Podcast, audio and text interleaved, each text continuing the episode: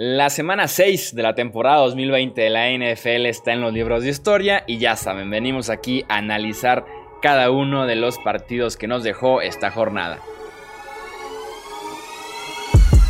Hablemos de fútbol. Hablemos de fútbol. Noticias, análisis, opinión y debate de la NFL con el estilo de Hablemos de fútbol.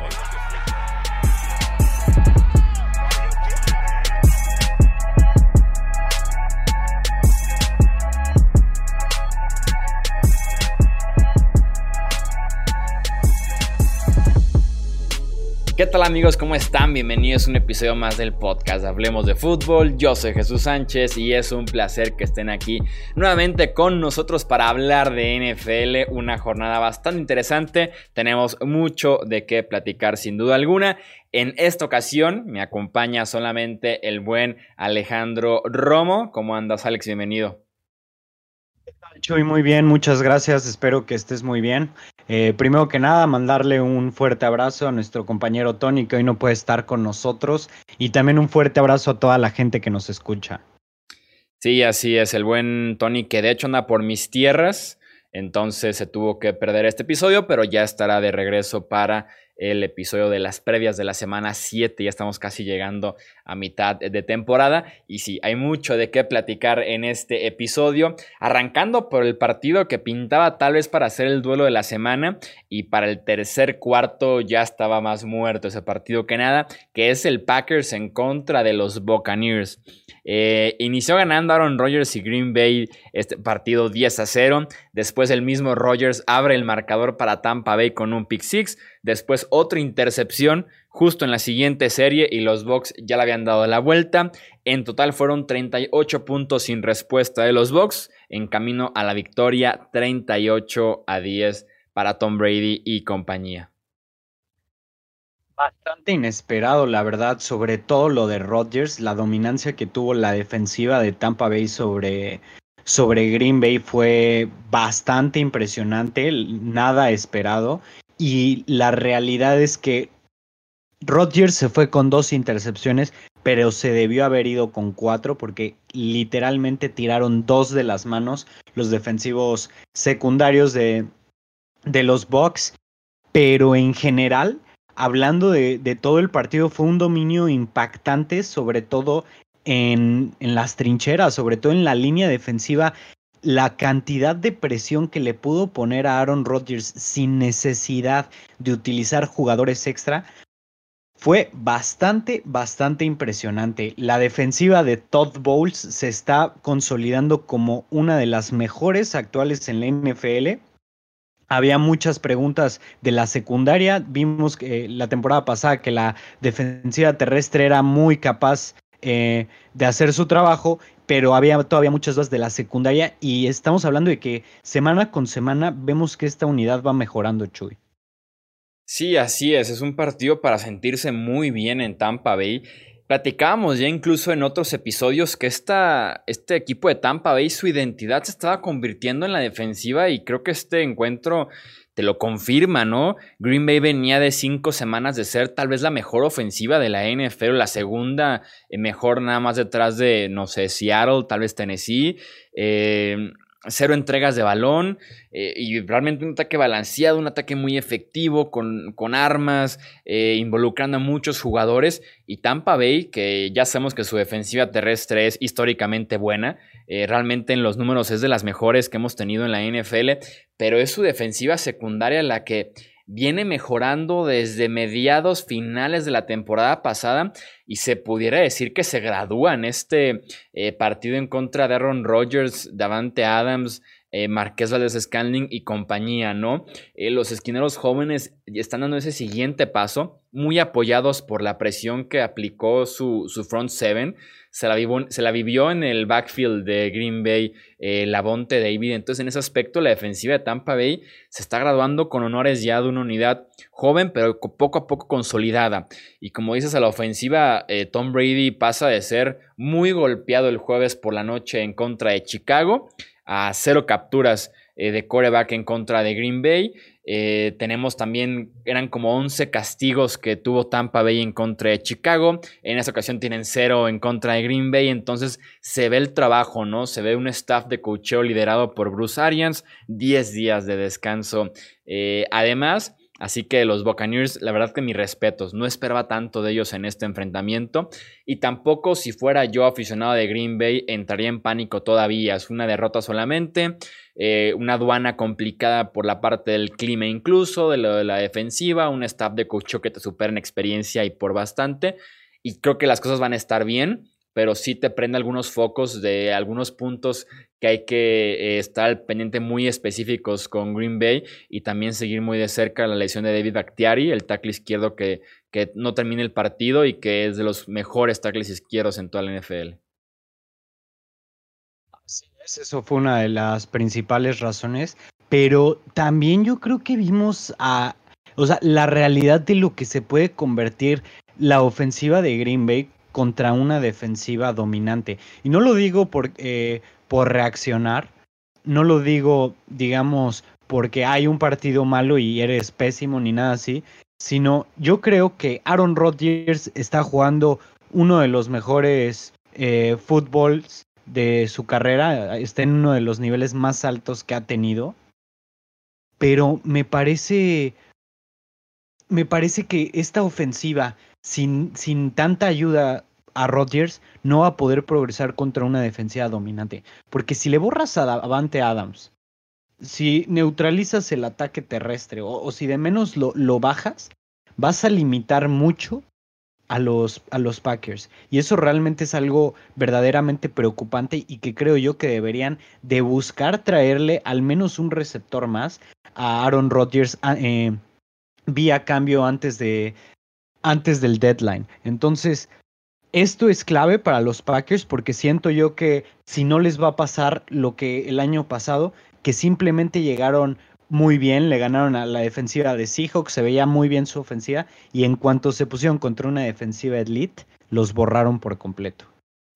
Sí, totalmente. Falta también el regreso de Allen Lazard, que estaba jugando bien y que por ahí se, se, va a perder por ahí dos, tres semanas más, un mes incluso, por esta lesión en el abdomen.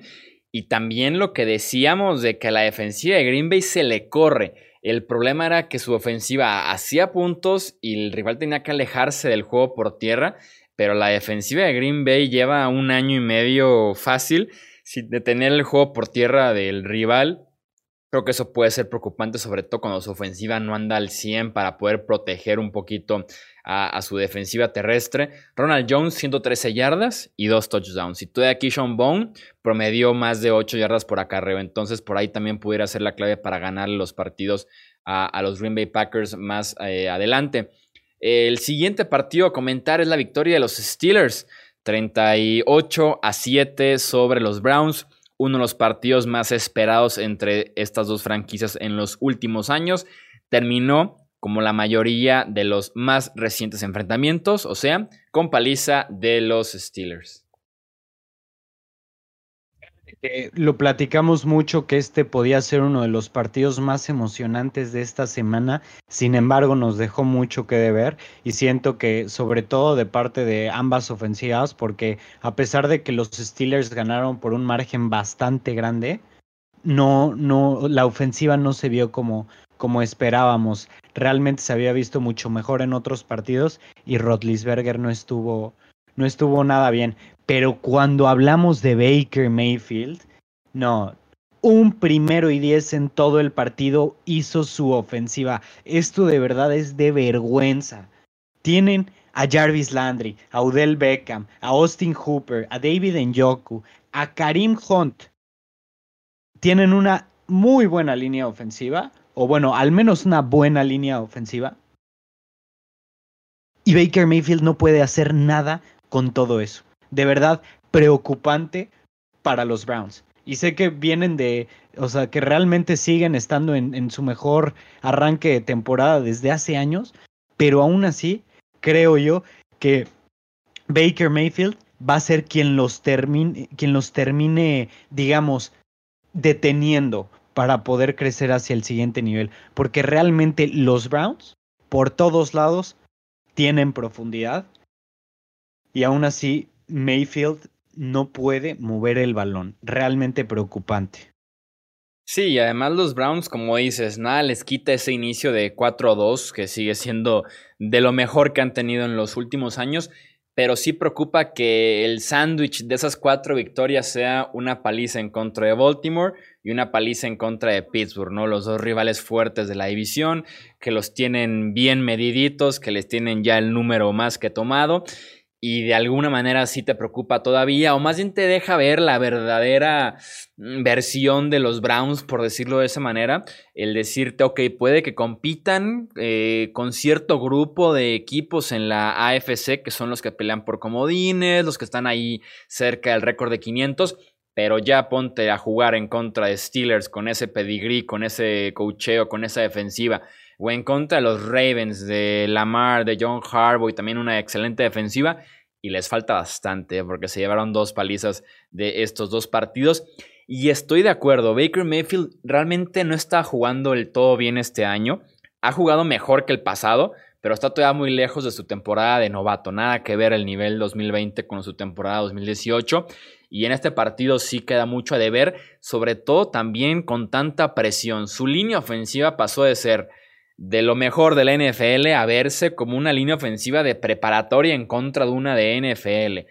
Eh, Mayfield es capturado cinco veces, eh, le pegan un total de tres ocasiones, es presionado en el 50% de sus, de sus, intentos de pase según Next Gen Stats, 22 eh, veces eh, intentó pase, presionado en 11 de esas veces, entonces también la pasó muy mal al punto de que mejor lo sacan para evitar una lesión porque llegaba ya tocado eh, de las costillas. Pero también mucho respeto a la defensiva de los Steelers, ¿eh? el maniatar de esa manera a una muy buena línea ofensiva y además en la secundaria regresó ese esquema confuso, ese esquema de estar escondiendo a Minka Fitzpatrick, de mostrar algo antes del snap algo que la defensiva de los Steelers no estaba haciendo porque se estaba comiendo puntos recientemente y aquí tenemos otra vez esa dominante defensiva de Pittsburgh con todo y que pierden a Devin Bush el resto del año por una lesión en la rodilla en este partido en contra de Cleveland. Sí, así como lo dices, realmente el cuerpo de linebackers y de línea defensiva siempre ha sido, bueno, no siempre, pero recientemente ha sido sobresaliente de parte de los eh, eh, Steelers, pero definitivamente van a sufrir mucho la baja de Devin Bush porque era una presencia para la presión, también para el juego aéreo y en general para el juego terrestre era una, era una excelente pieza y que definitivamente sí le van a sufrir, pero bueno, Esperemos que Mike Tomlin pueda suplir esto con distintos jugadores porque realmente un jugador como Devin Bush no lo puedes suplir con un solo con un solo jugador. Pero bueno, pasemos al siguiente partido.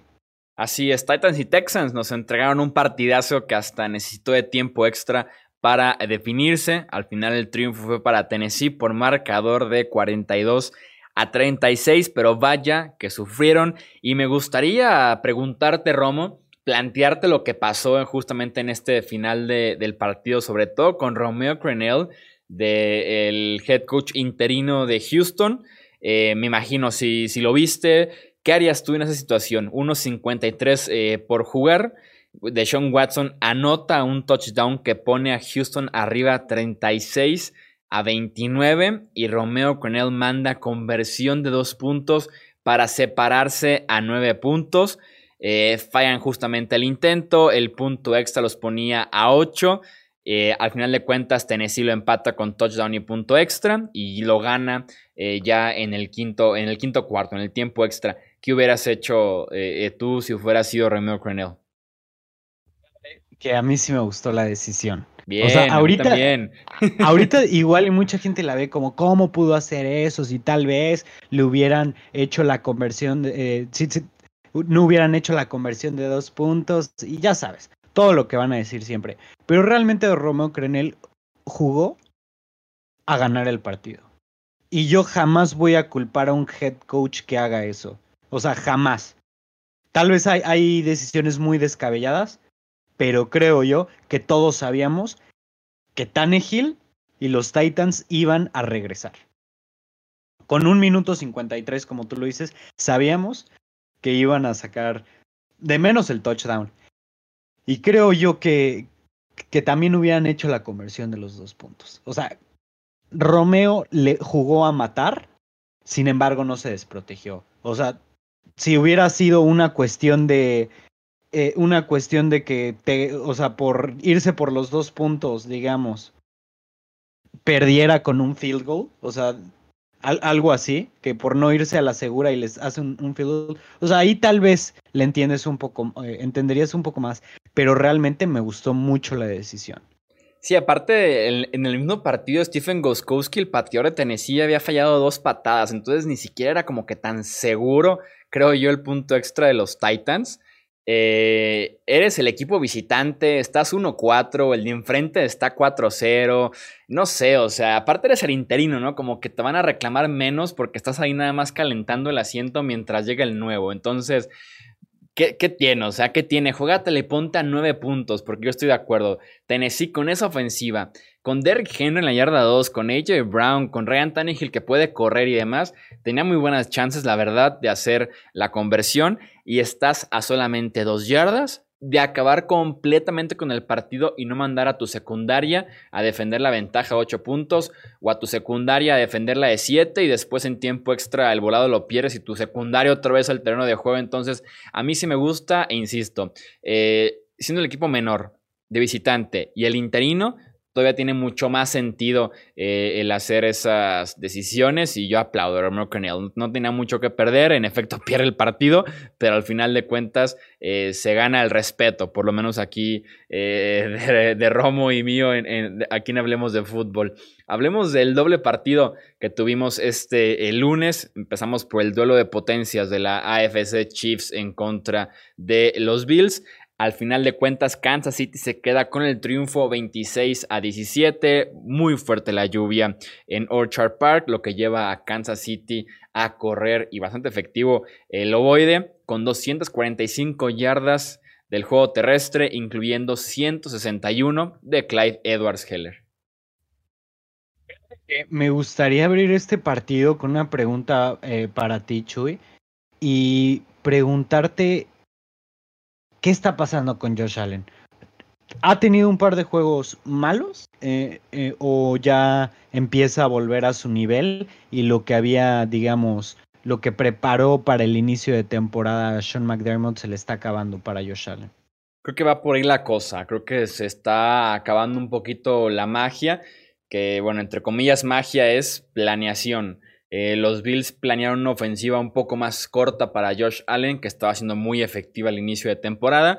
Los equipos dijeron, ¿sabes qué? Te quito de tus rutas cortas, empieza a ir intermedio y largo. Y tenemos ahí un Josh Allen bastante eh, diferente, ¿no? Que es ineficiente con sus pases. En este partido promedia mm, como 4.5 yardas por intento de pase, lo cual es un Josh Allen de antaño, es un Josh Allen de la temporada de novato. Creo que los equipos aprendieron a jugarle a la versión 2020 de Josh Allen, además de que no ayudó mucho en las condiciones climatológicas de este partido en contra de los Chiefs. Estoy de acuerdo con lo que dices. Yo jamás me terminé de comprar que, que Josh Allen iba a mantener ese nivel porque la verdad comete muchos errores. Eh, no por quitarle el mérito, pero estuvo jugando contra equipos, eh, digamos que fáciles. Jugó contra Miami, jugó contra los Jets. Eh, y el otro par de partidos. Contra los Raiders también les pasó por encima. Bueno, sí, Raiders también, que bueno, eso es un equipo un poco más fuerte. Pero ya cuando se enfrentó contra dos equipos realmente serios, que fueron los finalistas de, de la conferencia americana, nada que ver con el Josh Allen que habíamos visto. Y en cuanto a lo demás de, los Bills, como que sí empieza a, despertar mi curiosidad si, si realmente no es de a de veras este, este Sean McDermott. O sea, me ha gustado el proyecto que ha hecho. Bueno, realmente no, porque me caen muy mal los Bills, pero eh, es de admirarse lo que ha hecho, la verdad. O sea, ha, estado, ha reconstruido ese equipo y cada año se han visto mejor. Y este año parecía que estaban muy, pero muy, muy fuertes. Y ahorita como que los desinflaron un poquito, pero también jugaron contra los dos mejores equipos de la conferencia americana. Tal vez todavía están un nivel abajo que ellos, pero siguen siendo un equipo muy fuerte. A mí lo que me ha, preocupado de Buffalo, y, ya lo había dicho antes en otros episodios, y volvió a pasar el lunes, fue su defensiva. Eh, como decía, su defensiva se comió en este partido 245 yardas por tierra. Veías las jugadas y sus tackles defensivos estaban 4 o 5 yardas de la línea de golpeo metidos en la zona de los linebackers. Tremaine Edmonds cuando juega sin Matt Milano tiene un nivel ligeramente preocupante, todavía es muy joven en el reconocimiento de los carriles realmente, de las jugadas, de qué atacar, cuándo esperar y demás. Entonces, en ese aspecto la defensiva de Búfalo me preocupa. Me preocupa bastante su línea defensiva porque no generan tanta presión y además, como digo, se están comiendo muchas yardas por tierra. Y esa era la identidad de este equipo de Búfalo y la perdieron por completo en 2020, mientras que la ofensiva sí dio ese siguiente paso hacia adelante, pero este equipo de los Bills necesita un poquito de mejor defensiva para evitar tantos puntos como ya recibió con Tennessee y como pudo haber recibido con Kansas City tal vez en un escenario un poco más seco, incluso visitante, como pudieran ser los playoffs y demás, ¿no? Entonces, en ese aspecto, Buffalo debe mejorar bastante. Tiene mucho que ajustar Sean McDermott en esa defensiva, que es su especialidad y que no ha rendido nada bien en este 2020. Eh, eh, el otro partido de lunes, el original Monday Night Football, fue entre Cowboys y Cardinals. Victoria 38 a 10 de Arizona sobre eh, Dallas. Después de cinco series ofensivas sin puntos, Zeke Elliott condiciona este partido con fumbles en series consecutivas que convierten en touchdown los visitantes. Eh, mientras que en su primer inicio con Dallas, Andy Dalton fue interceptado en dos ocasiones. Y así es la vida sin Dak Prescott antes de, empezar el podcast, realmente vimos a los mismos Cowboys, pero sin el comeback de la segunda mitad. Es un equipo que sale cada partido sin ninguna idea de qué hacer y completamente predecible. Ezekiel Elliott, terrible. Cinco fumbles en, en seis partidos, ¿no? Algo realmente preocupante lo de los Cowboys. Un equipo que se ve pésimamente coachado en cada posición. Tal vez los que se salvan son los, los wide receivers, pero todo lo demás está para llorar. De verdad que pensábamos que, que Mike McCarthy iba a ser una, una buena opción como head coach para los Cowboys y se está probando que fue una terrible decisión. Jason Garrett no tendría este equipo así de mal, Chuy. Sí, estoy de, estoy, estoy de acuerdo. Lo de Mike McCarthy lo mencionaba en mi, en mi cuenta de Twitter. No sabría si ponerlo como decepción o ponerlo como mentira en este 2020. Decepción porque llegó con grandes expectativas, como ese gran nombre que venía a poner en raya a los Dallas Cowboys, o también mentira porque después de, de salir de Green Bay por la puerta de atrás prácticamente, Supuestamente un año se enfocó en renovar el sistema ofensivo, en mejorar sus decisiones, estudiar analíticas para la toma justamente de decisiones en el partido y demás. Y Dallas tiene cada decisión que te hace pensar bastante en qué estaba pasando en ese momento con el lateral de los Cowboys, ¿no? Como patear un gol de campo de 58 yardas perdiendo 28-3, o sea, es como, ¿para qué exactamente, no? O lo que pasó ya cerca al final del partido, que no podían meter la bola como en 4 o 5 oportunidades adentro, la yarda 5 de Arizona. Eh, son decisiones lamentables que vienen de Mike McCarthy directamente y prácticamente cada semana decimos, ¿por qué pateó en tal momento? ¿Por qué hubo un fake punt en tal cuarta oportunidad? O sea, es una tras otra, tras otra. Y sí, lo de Zeke Elliott lo de Zeke Elliott es lamentable este año en nivel y además es un gran responsable de que los Cowboys se metan en cada problema semana a semana. Son partidos que como este estaban ligeramente cerrados o que Dallas ya perdía por 7 o por 10 y el margen de error era mínimo y Elliott perjudicaba a su equipo con sus fumbles o también con un muy pobre desempeño en los pases pantalla. Los pases pantalla de los Cowboys es tal vez la peor jugada en toda la NFL. No sé por qué lo siguen haciendo, sobre todo con Elliott. Eh, y ahí está, como dices, es el mismo partido de los Cowboys, con la diferencia de que aquí no estaba Dak para estirar el campo al final pase tras pase, porque Dalton es un poco más conservador, no hay línea ofensiva para retener el balón más de 2-3 segundos, entonces eh, es el mismo partido de, Dallas, con la diferencia de su, del marcador final, ¿no? Que no lo maquilló en ese sentido Prescott. Exactamente como tú lo dices, y realmente ahorita eh, este partido me hizo ver bastante del valor de Prescott, realmente, porque yo decía, o sea, sí los Cowboys son un mal equipo en conjunto, pero también Prescott tiene algo de responsabilidad, y la realidad es que ahorita ni aunque pusieras a Aaron Rodgers o a Russell Wilson en ese equipo, te levantarían. Y, la tristeza es que es una de las peores defensivas que he visto porque simplemente les puedes hacer lo que quieres. O sea, no, hay manera de que un quarterback, digamos, bueno o muy bueno, te pueda mantener en, en todos los partidos con una defensiva así. Estábamos revisando antes, antes de, del podcast la manera en la que se equivocan los defensivos secundarios de los Cowboys es increíble. De verdad que si, si se analizan cómo juegan, parece que están inventando una nueva defensiva completamente ineficiente. Mike Nolan tiene que poner orden en esa defensiva porque realmente por nombres, por talento no es tan mala como se está viendo. Sí, así es. Y enfrentaba un equipo de Arizona que no la pasaba tan bien a la ofensiva, que incluso el juego aéreo estaba hasta dormido. Kenan Drake tenía dudas de si iba a ser todavía el número uno declarado. Chase Edmonds le iba a robar eh, justamente algo de protagonismo. Y tenemos a un Kyler Murray que promedia 20 yardas por pase completo. Un Kenan Drake que tiene 164 yardas y dos touchdowns. Entonces la defensiva de Dallas realmente al equipo que enfrente eh, lo va a revivir lo, va a revivir y es una práctica libre para la ofensiva que, tengan enfrente. Es lamentable y a ver qué pasa con esta división este porque está cada vez más complicado poder elegir a, un favorito. Si tuvieras que decir algún equipo, el equipo que gana esta división en la semana 17, ¿quién dirías? O ¿Te animarías realmente con confianza a decir a alguien? Los Eagles, realmente sí porque son, son el equipo que se ve menos mal realmente de, de todos ellos. los Eagles pierden, pero no por palizas. Por ejemplo, vimos contra los Ravens que empezaron muy mal, pero después estuvieron muy, pero muy cerca de volver contra uno de los mejores equipos del NFL. Estoy de acuerdo que al final de cuentas eh, han ganado que dos partidos o un partido, están 1-4-1.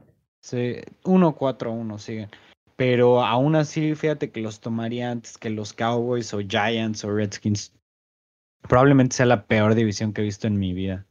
Sí, y, sí, tiene una pinta, bueno, es un hecho de que lo va a ganar alguien con récord perdedor, eso creo que ya ni siquiera está en discusión, pero aquí la cosa es qué tan perdedor, ¿eh? Porque ya hemos visto por ahí un equipo de 7-9 en postemporada, pero un campeón divisional de un 6-10 o un 6-9-1, como si fuera Filadelfia, la verdad es que no me sorprendería. No me sorprendería nada y ahora sí sería oficialmente el peor campeón divisional en la historia de esta liga. Vamos a la ronda rápida de partidos. Justamente con Filadelfia arrancamos porque perdieron en contra de los Ravens 30 a 28, pero casi dejan de una ventaja de 17 puntos en Baltimore porque, si no es porque su defensiva detiene a Carson Wentz en una conversión de dos puntos en los últimos minutos del partido. Fíjate que los Eagles, yo predije que iba a haber algún tipo de upset en esta ocasión. No lo hubo realmente, en ningún momento se, se vio como que iba a ser un upset, más que al final un poquito. Eh, pero realmente, no sé aquí a qué darle, a qué darle más peso. Sea que los Ravens no, eh, no están jugando bien o que los Eagles están subiendo de nivel. Porque realmente la primera mitad estuvo bastante dominada por los Ravens, pero ya para la segunda los, los ajustes de Doug Peterson se acercaron mucho y muy peligroso a los a, a, los Ravens. Entonces me parece algo preocupante lo de Lamar, que siento yo que no pasa. O sea, no lanza el balón cuando es necesario. No, no tiene esa, no tiene realmente una habilidad muy grande. El, año pasado pudo haber sido un, espejismo o realmente no, la NFL no estaba preparada para una ofensiva así. pero la regresión de Lamar Jackson del año pasado a este es muy notable.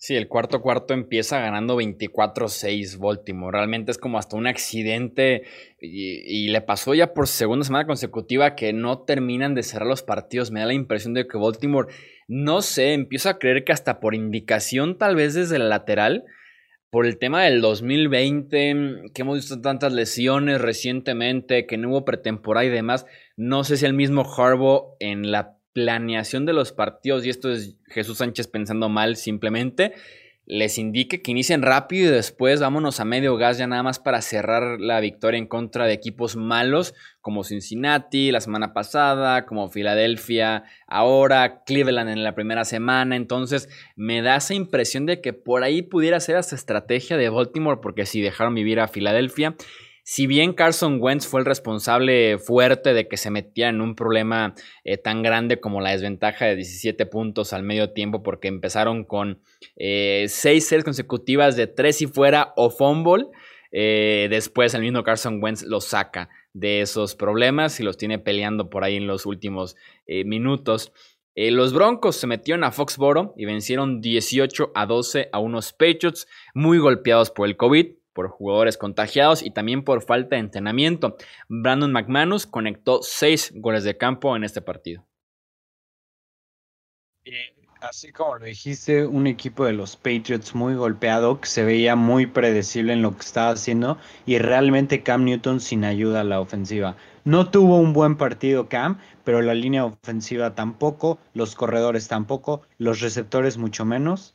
El único que por ahí se veía como que estaba jugando mejor de lo normal era Ryan Iso, pero después fumble, después simplemente ya no se desmarcó. Nakil Harry lo, le lanzaron dos pases y en ambos estaba en el suelo. Edelman, ni se diga. El grupo de, de, wide receivers de New England debe de estar adentro de los tres peores que hay, que hay en la NFL. Fácil. No, no se me ocurren de verdad tres equipos. O sea, solamente rápidamente se me vienen a la mente los Jets, que no tienen absolutamente nadie. Bueno, tienen a Jamison Crowder y a Denzel Mims. Pero, eh, digamos. Básicamente sí, ¿eh? Sí, pero ¿qué otro equipo? O sea, Buffalo tiene mejor cuerpo de receptores. Miami tiene mucho mejor cuerpo de receptores. Sí, viendo eh, aquí los equipos y pensando rápidamente, sí, creo que sí es el peor grupo de wide receivers de la NFL junto a los Jets. Y creo yo que tomaría el de los Jets. O sea, si no fuera por, por el hecho del valor sentimental de Edelman, yo creo que es hasta mejor el, cuerpo de receptores de los Jets. Pero definitivamente. Es puro sentimiento ya con Edelman, que tuvo como una recepción y ocho yardas, ¿no? En este partido. Sí, algo así. Me, parece que sí tuvo su segunda recepción en el partido. No estoy seguro, dame un segundo para checar. Pero definitivamente estuvo uno, uno, de los peores partidos que le he visto. Sí tuvo dos recepciones para ocho yardas. Ahí te va. Sí, no, lo de, lo de los Pats, hubo un momento en el que los cinco linieros que estaban jugando, ya sea suplentes o en otra posición, por ahí tuvieron que reacomodar por completo la línea ofensiva, mover guardias a centros, tackles a guardias, que metan suplentes. Al medio tiempo hubo otro cambio de línea ofensiva y ya no está Dante Scarnacchia, este eh, coach de línea ofensiva mítico, legendario, para que los problemas de línea ofensiva se taparan simplemente con su coacheo. Aquí sí se notan los problemas que tiene Nueva Inglaterra. Insisto, entre lesiones, nivel y el COVID, que por ahí se cargó a Shaq Mason eh, un día antes de este partido. Se notó bastante porque Nueva Inglaterra es un equipo que depende de la línea ofensiva para poder correr el ovoide de forma efectiva y que si no corre, hemos visto solamente un partido bueno en lo que va del año de su juego aéreo, que fue en contra de Seattle. Y aparte a Seattle prácticamente todos los equipos le han pasado la, bola, entonces fuera de ese partido, Cam Newton un buen partido pasando el ovoide, no ha tenido, en este caso por la presión de los Broncos, que fue muy buena, y también sus wide receivers no se desmarcan, pero nada. Creo que esta ofensiva de los Pats va a sonar como increíble y hasta como sobre reacción, pero le caería bien menos Edelman y menos Harry y un poco más de Damier Bayard y un poco más de Isaiah Suber. Suena raro porque tienes, como dices, el balón sentimental de Edelman y la primera ronda de Harry, mientras que Bayer es un tipo que ha estado en miles de equipos, Suber es un undrafted free agent, pero creo que le caería bien un poquito más de esos dos y menos de Edelman y de Harry. Dijiste, creo yo que, que debe de ser el último año de Edelman, realmente poco a poco se ve peor, que de hecho, es el jugador que más pases ha soltado en, o sea, desde el inicio de la temporada pasada. Cada vez le cuesta más trabajo desmarcarse. Entonces, ya creo yo que, es hora de, hacer una limpia en el, en el cuerpo de wide receivers realmente. Eh, si, no limpia como tal, eh, digamos, traer muchas, pero muchas nuevas caras. Eh, otro jugador que no hemos visto absolutamente nada es a Jacoby Meyers, que tuvo una primera temporada en el, en el training camp de la temporada pasada se esperaba mucho de él, etcétera. Y simplemente son jugadores que, que se han borrado para que se han borrado para Nueva Inglaterra. Los Niners vencieron a los Rams 24 a 16 en el Sunday Night Football. George Kittle registró 7 recepciones, 109 yardas y un touchdown de 44 yardas. También un muy buen partido de Jimmy Garoppolo después de eh, algo lamentable en contra de Miami en el que incluso tuvo que ir a la banca al medio tiempo. Es hora de la discusión de la semana, Chuy. Jared Goff es mejor que Carson Wentz y ya a, este punto ya, ya es algo eh, bastante evidente, la verdad. Rotundo no. A ver, dime por qué no. Sobre todo este año con Jared Goff, lo estamos viendo en una ofensiva, y lo, lo dijo una vez en Twitter y hasta lo mencionaron una vez en ESPN. Eh, una ofensiva con rueditas de apoyo de bicicleta. Son pases telegrafiados, son pases definidos, son pases muy sencillos, muy cortos. Es el coreback que más corto lanza en toda la NFL. Mientras que Carson Wentz tiene que hacer con muy poco, tiene que hacer demasiado con Filadelfia. Entonces lo de Jared Goff cada vez que juega bien, yo le doy el 50% del crédito a Sean McVay y el otro 50% del crédito a Jared Goff. Y en este caso, a ninguno de los dos porque ni jugó bien en contra de San Francisco. Apenas hizo 16 puntos, incluyendo un touchdown ya muy cerca al final. Eh, pero no, es una ofensiva muy asistida desde el lateral. Y aparte que depende bastante del juego por tierra, que lo hace muy bien Darrell Henderson, por cierto. Fíjate que Darrell Henderson surgió en, el equipo de los Rams cuando esperábamos que Malcolm Brown a principios de temporada fuera el favorito para, para quedarse con el, con el puesto de Gurley. Sin embargo, eh, Darrell Henderson tenía otros planes y se aprovechó de las poquitas oportunidades que tuvo al principio. Las, las, lo hizo tan bien que se quedó con el trabajo titular y ahorita ya no tienen manera de quitárselo y creo yo que Sean McVay no va, no va a decidir quitarlo si, lo está, si le está funcionando de la manera que le está funcionando. Y en cuanto a Jared Goff, puede tener la ofensiva simplificada si quieres, pero él es el que hace los pases al final de cuentas. Se equivoca mucho menos que Carson Wentz y no se lesiona porque no se intenta ser el héroe en cada jugada, no intenta extender cada jugada, que terminan o lesionando o fumble o un caos. Y que por ahí tengo mi teoría que compartí el otro día en el canal de Twitch en el que Doc Peterson qué poco ayuda a Carson Wentz semana a semana y empiezo a creer que el verdadero héroe de ese Super Bowl 52 que gana Filadelfia fue Frank Reich, el actual head coach de los Colts, y no tanto Doc Peterson. Empiezo a, tener esa, esa creencia juzgando por lo que pasa cada semana en Filadelfia y lo que pasa en Yo tengo otra teoría de quién es el héroe de Filadelfia. Si es Nick Foles, ni lo menciones. No, no es ah, Nick Foles. Se llama Matt Patricia. Y su terrible trabajo en ese, en ese Super Bowl. Y bueno, también parte eh, Bill Belichick por no, por no meter a, a Malcolm Butler, que digo, jugó 98% de los snaps defensivos en la temporada y se te ocurre sentarlo todo el Super Bowl, pues algo terrible iba a pasar, ¿no? Pero sin meternos tanto, sin meternos tanto eso, eh, lo de Doc Peterson sí está, está algo preocupante porque ha quedado de ver. Después del Super Bowl ha quedado de ver mucho. Y fue justo cuando se fue Frank Reich a Indianapolis, ¿no? Un día después del Super Bowl. Entonces, creo que por ahí va la cosa, pero sí Jared Goff muy asistido, pero la defensiva de los Niners jugó muy bien este partido. Su secundaria empieza a jugar bien después de que la pasó muy mal al principio de temporada entre lesiones y que en general había dos, tres jugadores que de por sí tenían ya un nivel un poquito cuestionable. Vámonos al partido de Chicago, 23 a 16, la victoria de los Bears sobre los Panthers arriba nuevamente de los hombros de su defensiva, que forzó tres entregas de balón y capturó a Teddy Bridgewater en cuatro ocasiones.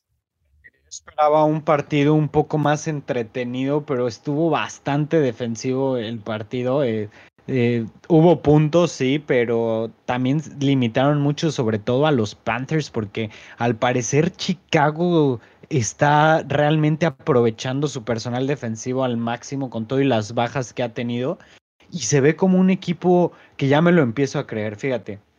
Después de ganarle a Tampa Bay y después de ganarle a Carolina, ya empiezo a, ya empiezo a creer en ellos. Fíjate que mis respetos para el trabajo que está haciendo Chuck Pagano con esa defensiva.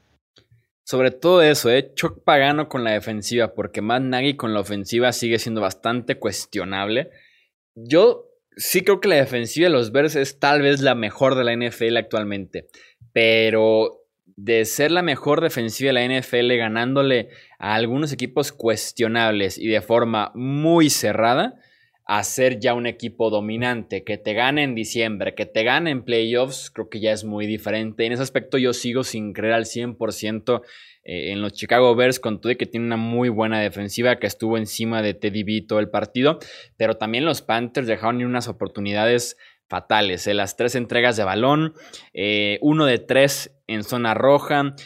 Interceptan a Nick Foles, muy buena posición de terreno en el campo. Y la primera jugada, fumble de Maggie Davis. Entonces también dejaron ir varias oportunidades en un partido que se define por siete puntos y que además tuvieron la última serie y otra vez CDB interceptado por la defensiva. Entonces creo que es un balance eh, de ambos, pero si la defensiva es real, la ofensiva y el mismo Nick Foles lo dice, eh, falta, falta que hagan más puntos para convencer un poquito, un poquito más.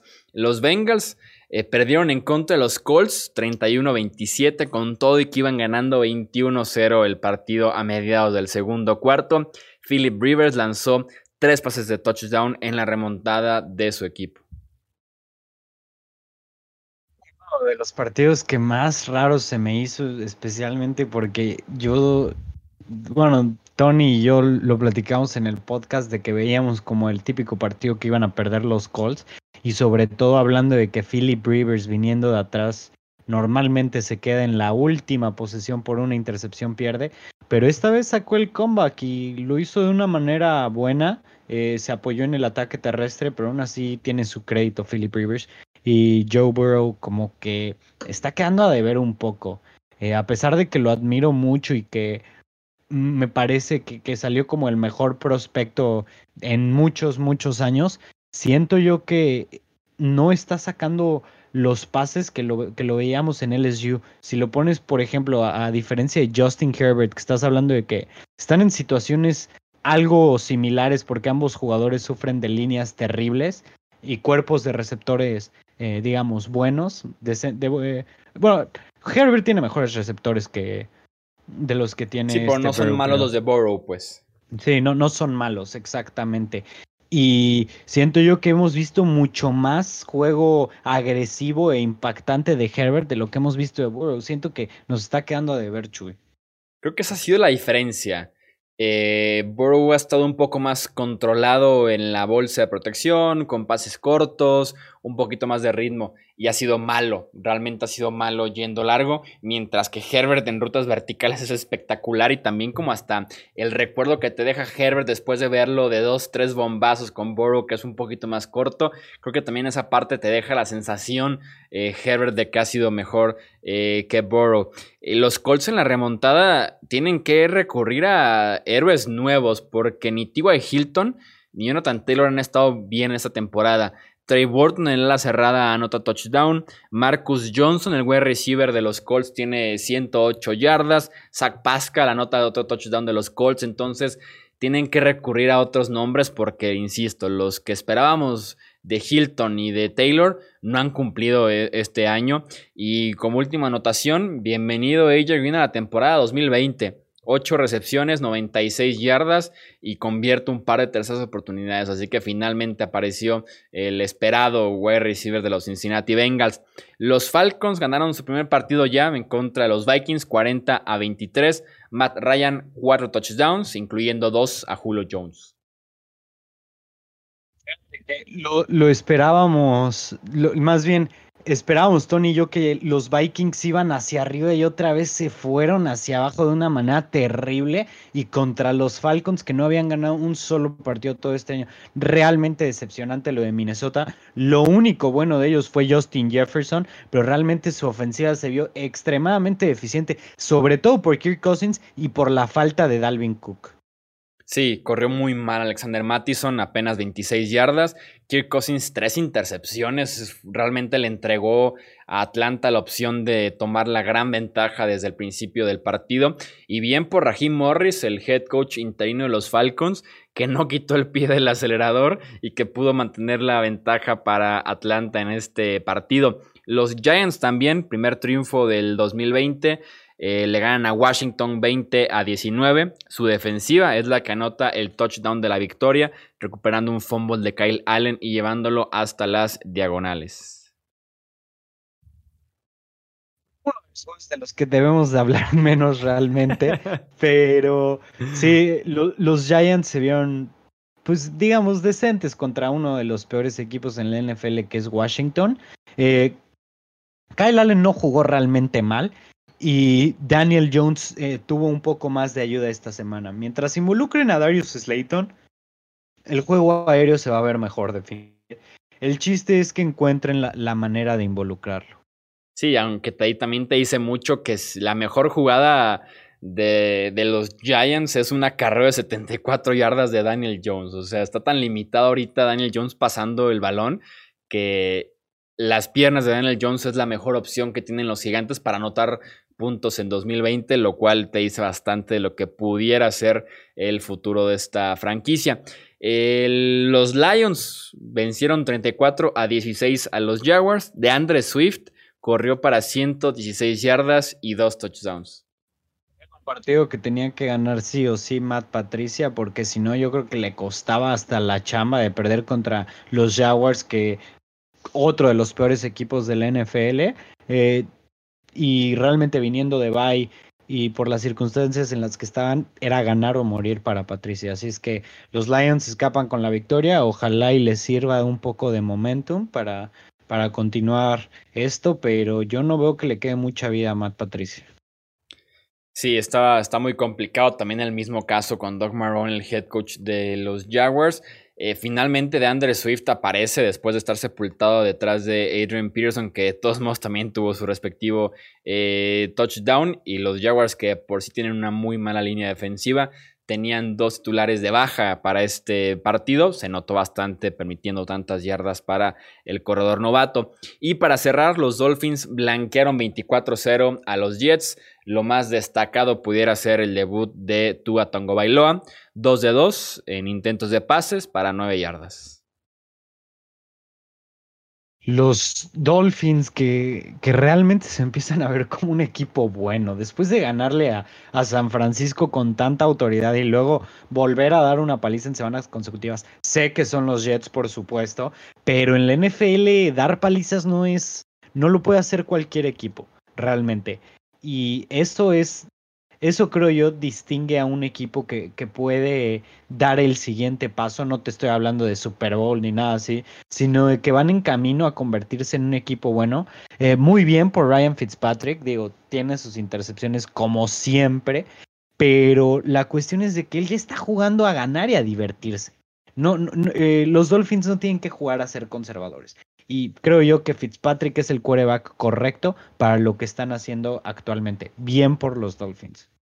Sí, además Ryan Flores eh, se ve la mano ahí del coach eh, defensivo, de quien realmente era el buen eh, coordinador defensivo de ese equipo de los Patriots.